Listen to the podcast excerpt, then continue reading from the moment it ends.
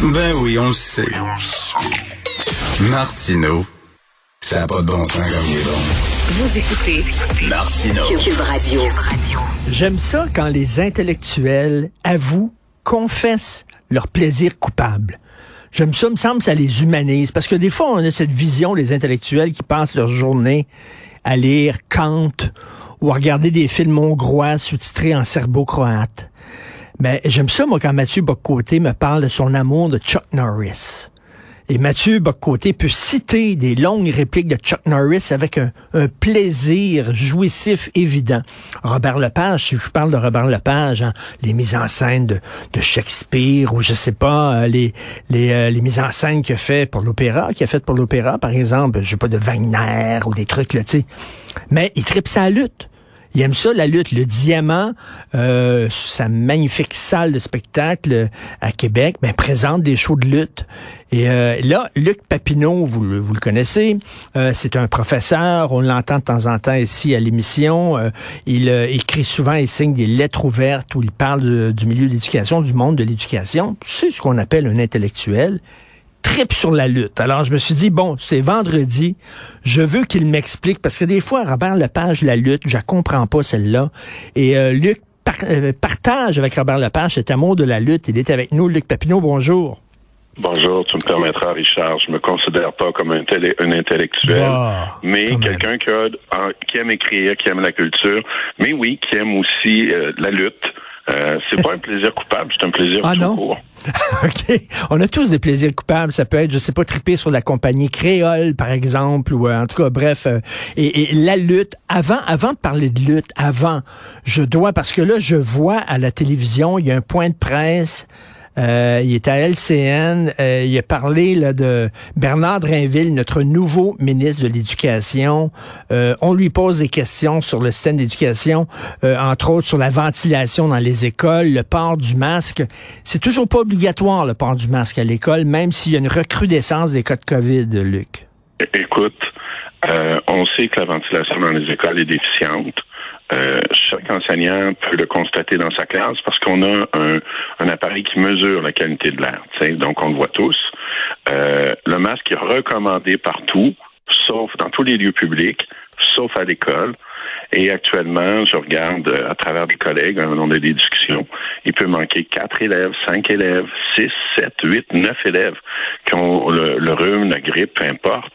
Et ça, c'est relié, entre autres, à la mauvaise condition de la ventilation. On n'a pas réglé le problème. Et euh, oui, on pourra dire, là, les élèves sont plus fragiles, bon, ta, ta, ta, mais il demeure que la ventilation n'est pas là. Euh, le masque, c'est une façon de contrebalancer. Mais actuellement, j'ai des collègues qui sont, je veux pas dire qu'ils sont à bout, là, mais quand il te manque 4-5 élèves, là, faut que tu rattrapes avec eux. Tu rattrapes Ben oui. après l'école, et il manque 4-5 jours, là. Il manque pas une journée, ces enfants-là. là. Donc, actuellement, oui, euh, c'est pesant dans les écoles. Mais il faut pas en parler parce que c'est Noël, tout le monde est heureux.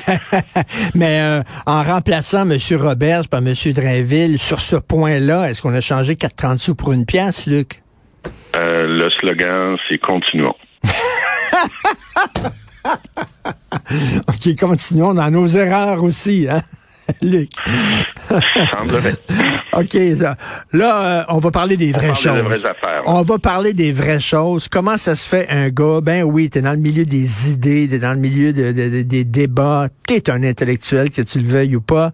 Comment ça se fait qu'un gars euh, comme toi aime la lutte? Explique-nous ça. Moi, je trouve la lutte, je trouve ça à la limite un peu quétaine, puis c'est arrangé, puis tout le monde le sait. Explique-moi ça. ça, c'est vrai. Mais au départ, je veux te dire, c'est des collègues qui m'ont, euh, je veux pas dire faire découvert la lutte. On a tous eu un père, possiblement, qui aimait la lutte, qui écoutait ça le dimanche à télé après la messe, là, au Canal 10. On a suivi ça. Certains ont aimé ou pas. Moi, j'aimais pas. Je vais te le dire, je, je trouvais ça archi comme Oui. toi.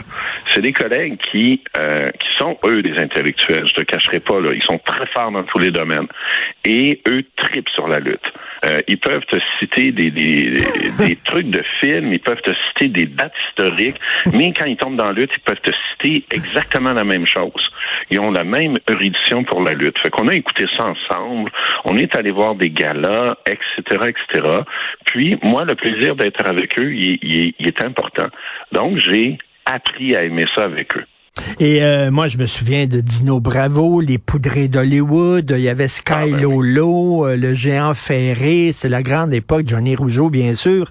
Euh, euh, je disais que Robert On, on Lepage... oublie, hein, on oublie que Montréal a été vraiment Oui. une plaque tournante de la lutte en Amérique.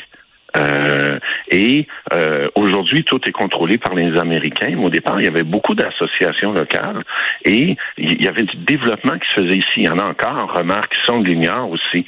Mais on oublie, on- on- tu viens de Verdun, ben, l'auditorium Ben oui. de Verdun, c'était une plaque importante de la lutte au Québec. Et les sous-sols d'églises, hein, je pense qu'il y a encore euh, des églises, entre autres, moi j'étais allé dans un, un gala de lutte amateur où c'est des, des, des messieurs qui ont des jobs, puis le soir ils luttent le vendredi soir dans le sol d'église, à Pointe-Saint-Charles par exemple. Et je trouvais ça touchant de voir les, les petits gars, les petites filles qui allaient se prendre un hot dog puis qui allaient voir la lutte comme, comme quand j'étais petit. Ah oui, puis c'est c'est tu sais, on peut dire c'est arrangé, c'est vrai. Puis tu vois, il y a la, la grosse lutte là, comme la WWE, mais il y a la lutte locale aussi qui est très intéressante. Il y a peut-être plus maintenant euh, au niveau, euh, il y a des belles habilités au niveau local. Les lutteurs sont d'un bon calibre. Euh, on a toujours l'impression que c'est monsieur, madame, tout le monde. Oui, mais c'est monsieur, madame, tout le monde qui est rendu d'un un niveau d'habileté impressionnant. Est-ce que c'est du théâtre pour toi? c'est des athlètes au départ, hein? Est-ce que c'est du théâtre aussi? Robert Lepage tripe sur le théâtre no, le théâtre japonais, puis il aime la lutte aussi. J'imagine que c'est le côté théâtral qu'il aime. Peut, ça peut être tout ça. Tu sais, il y a un côté athlétique, euh, il y a, il y a une il y a un côté, dans certains cas, les lutteurs sont beaux, les lutteuses sont belles, euh, où ils ont du style, où c'est artistique, et il y a aussi le côté athlétique. Comme je te dis, il y a des lutteurs, tu sais, nous, on a en tête des gros lutteurs, là, soufflés, là, aux stéroïdes, mais il y a certains lutteurs, là, euh, écoute, c'est c'est du crossfit, là, c'est des, c'est des gens, c'est des athlètes, c'est des gymnastes, euh, ils font des, des, des mouvements, des pirouettes, des triples sauts. Euh, tu regardes ça, là, c'est des heures et des heures et des heures de pratique. Et c'est vraiment des athlètes parce qu'on les voit, on les imagine, là, ils tombent, ils sont d'un câble, là, puis là, après ça, là, ils se font pogner, puis boum, ils tombent sur le matelas euh, très fort. Euh, pour toi, c'est vraiment des athlètes. Oh, oui, c'est des athlètes. Et, et oui aussi, c'est arrangé, mais même là, il y a, il y a tout un... Moi, la WWE actuellement, là, qui est l'organisation, euh, on peut dire internationale, a beaucoup de difficultés actuellement avec ses scripts, avec ses scénarios. Ok, c'est arrangé. Il y a un bon, il y a un méchant, il y a une montée, puis là il y a l'affrontement. Bon, elle a eu beaucoup de difficultés, puis elle en a encore avec ses scénarios, mais il demeure quand même que c'est intéressant. C'est des, c'est des histoires que tu peux suivre. Et puis c'est intéressant aussi, ne serait-ce que, comme je te dis, pour le côté athlétique, le côté, il y a, il y a des mouvements, le côté jeu. Euh, c'est un spectacle. Est-ce que toi, tu... Et je euh, veux dire, c'est un spectacle qui est pas, je veux pas dire qu'il est pas cher, là, mais euh, écoute, des billets au Centre Bell, euh, des billets 90 dollars pour une soirée là, en lutte, ça, ça se fait. Aller voir de la lutte amateur, payer 20-25 dollars pour une soirée, ça se fait. Quand on parle que maintenant aller au Centre Bell, ça coûte 250, 300, 400 pour un spectacle. Et t'en parles, il y a la lutte organisée, là, la Mhm. WWF, les gros shows avec des grosses vedettes, les feux d'artifice, tout ça. Et t'as la petite lutte euh, dans les sols de l'église euh, où ça sent le hot dog et la root beer. Euh, Est-ce que tu préfères un l'un à l'autre ou les deux? Je préfère, honnêtement, j'aime les deux, mais j'apprends à découvrir beaucoup euh, la lutte locale. Et euh, c'est des gens qui, c'est des mordus, là, ceux qui font ça. Là, comme tu dis, des fois ils ont un emploi, ils risquent leur santé parce que euh, les blessures sont peuvent être fréquentes. Là. C'est des cascades. Et euh, tu sais, il faut que ça soit coordonné, il faut que ça soit pratiqué. C'est des gens qui ont un courage certain. Et euh, comment je peux te dire, il y a un côté aussi proximité. Moi, j'ai découvert dans mon entourage que un des arbitres qui était sur le ring, c'est un membre de mon entourage. OK? Est-ce que- Et j'ai appris justement à découvrir plus la lutte locale à travers Giancarlo. OK? Ça l'a mis en question. Et tu sais, là, tu comprends aussi, mettons, le rôle de l'arbitre, le rôle de comment c'est scénarisé. C'est, il y a un côté fascinant euh, pour quelqu'un qui est curieux. Euh, Est-ce que le show est autant dans la salle que sur le ring? Euh, dans certains cas, oui. Euh, faut pas, faut pas oublier que c'est un, c'est un, c'est un exutoire pour des gens d'aller là. Ok, t'as, t'as, des bons, t'as des méchants. Euh, moi, je suis très neutre. Ok, dans une salle, je suis très plate. Je suis très plate tout le temps dans un spectacle. Ok, t'es pas, t'es pas levé sur la table en criant, tu l'es, tu l'es là. Mais, mais j'ai des amis, il y a des gens autour qui vont se lever, qui vont crier. tu sais, eux là, ils vont avoir forcé autant que le lutteur à la fin de la, jour, à la, fin de la soirée là. OK? Ils vont pousser avec le lutteur. Le, le spectacle est des fois dans la salle aussi. Et, écoute, euh, euh, scénariser, qu'est-ce que tu veux dire par scénariser? On va dire, ben toi, tu vraiment toutes les chaque move, excuse-moi l'anglicisme, mais scénariser là. Oui, oui, oui, c'est ils répètent là. Euh, je veux dire, il y a des mouvements là, que s'ils sont pas bien faits, euh, tu peux blesser gravement euh, ton adversaire.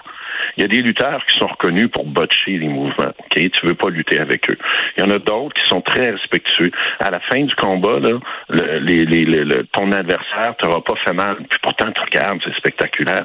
C'est, scénarisé, c'est chorégraphié, c'est des séries de mouvements. Ok? Oui, il y a des risques de blessures, comme comme tout sport, si tu veux, mais c'est scénarisé. Le combat est scénarisé, puis tout ce qui est entouré est scénarisé. Au départ, on voulait pas le révéler, ça. OK, on, nous, oui, c'est ça. C'est dans les années 90 où on a commencé à comprendre que, ben, que la lutte elle-même a admise que c'était organisé, mais ça n'a pas enlevé la ferveur des spectacles. Ben c'est ça, Luc, on disait, on, on, va pas le dire c'est arrangé parce que les gens vont, ils viendront plus le voir. Ah, ah, donc, on a sous-estimé le côté, ben non, on sait que c'est arrangé, puis c'est ça le fun aussi, là. Oui, Oh oui, puis comme je te dis, le spectacle, l'adresse, l'acrobatie euh, a permis de, de, de, de, garder les gens euh, dans les salles. Euh, oui, c'était le fun de savoir qu'il y avait des bons et des méchants. peut-être qu'on y croyait un peu malgré tout, puis on peut-être qu'on aime le croire. OK? Parce que c'est bon dans la vie qu'il y a des bons et des méchants des fois. tu sais, haïr quelqu'un, là, je suis sûr que ça fait du bien à bien des gens. OK? Mais au-delà de ça, il y a la performance, il y a le spectacle.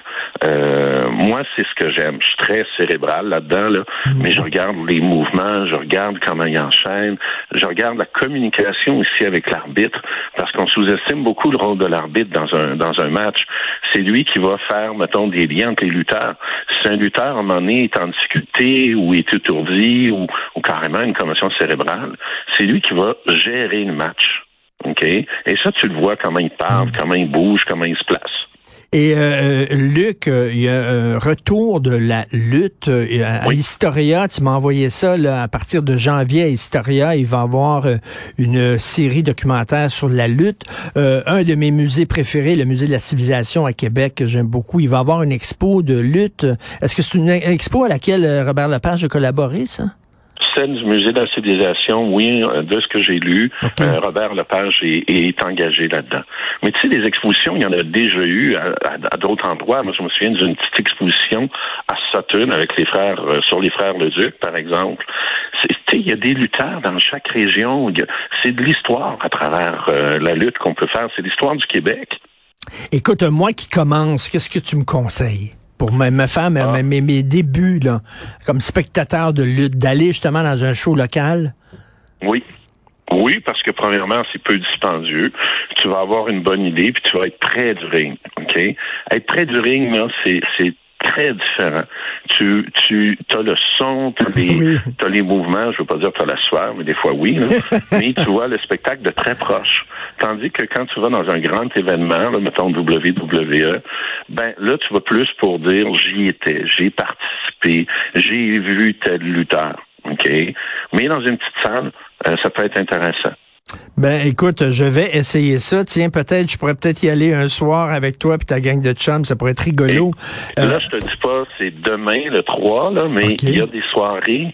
Euh, il y, a des soirées à chaque mois à peu près dans différents endroits, et, la foule est, vraiment spéciale. Tu sais, tantôt on en parlait, puis je fais vite, mais la foule est très différente. Aujourd'hui, on trouve des hommes, on retrouve des femmes, euh, les membres des diverses communautés sont là. C'est pas la foule, tu sais, que dans notre tête, on se dit, bon, ben, c'est tous des gens, classe populaire, etc. Non, c'est très diversifié. Alors, à gauche, Luc Papineau contre Bernard Drainville, 1, 2, 3, et bonne soirée de lutte. merci beaucoup, Luc Papineau. Salut. Merci. Bon week-end.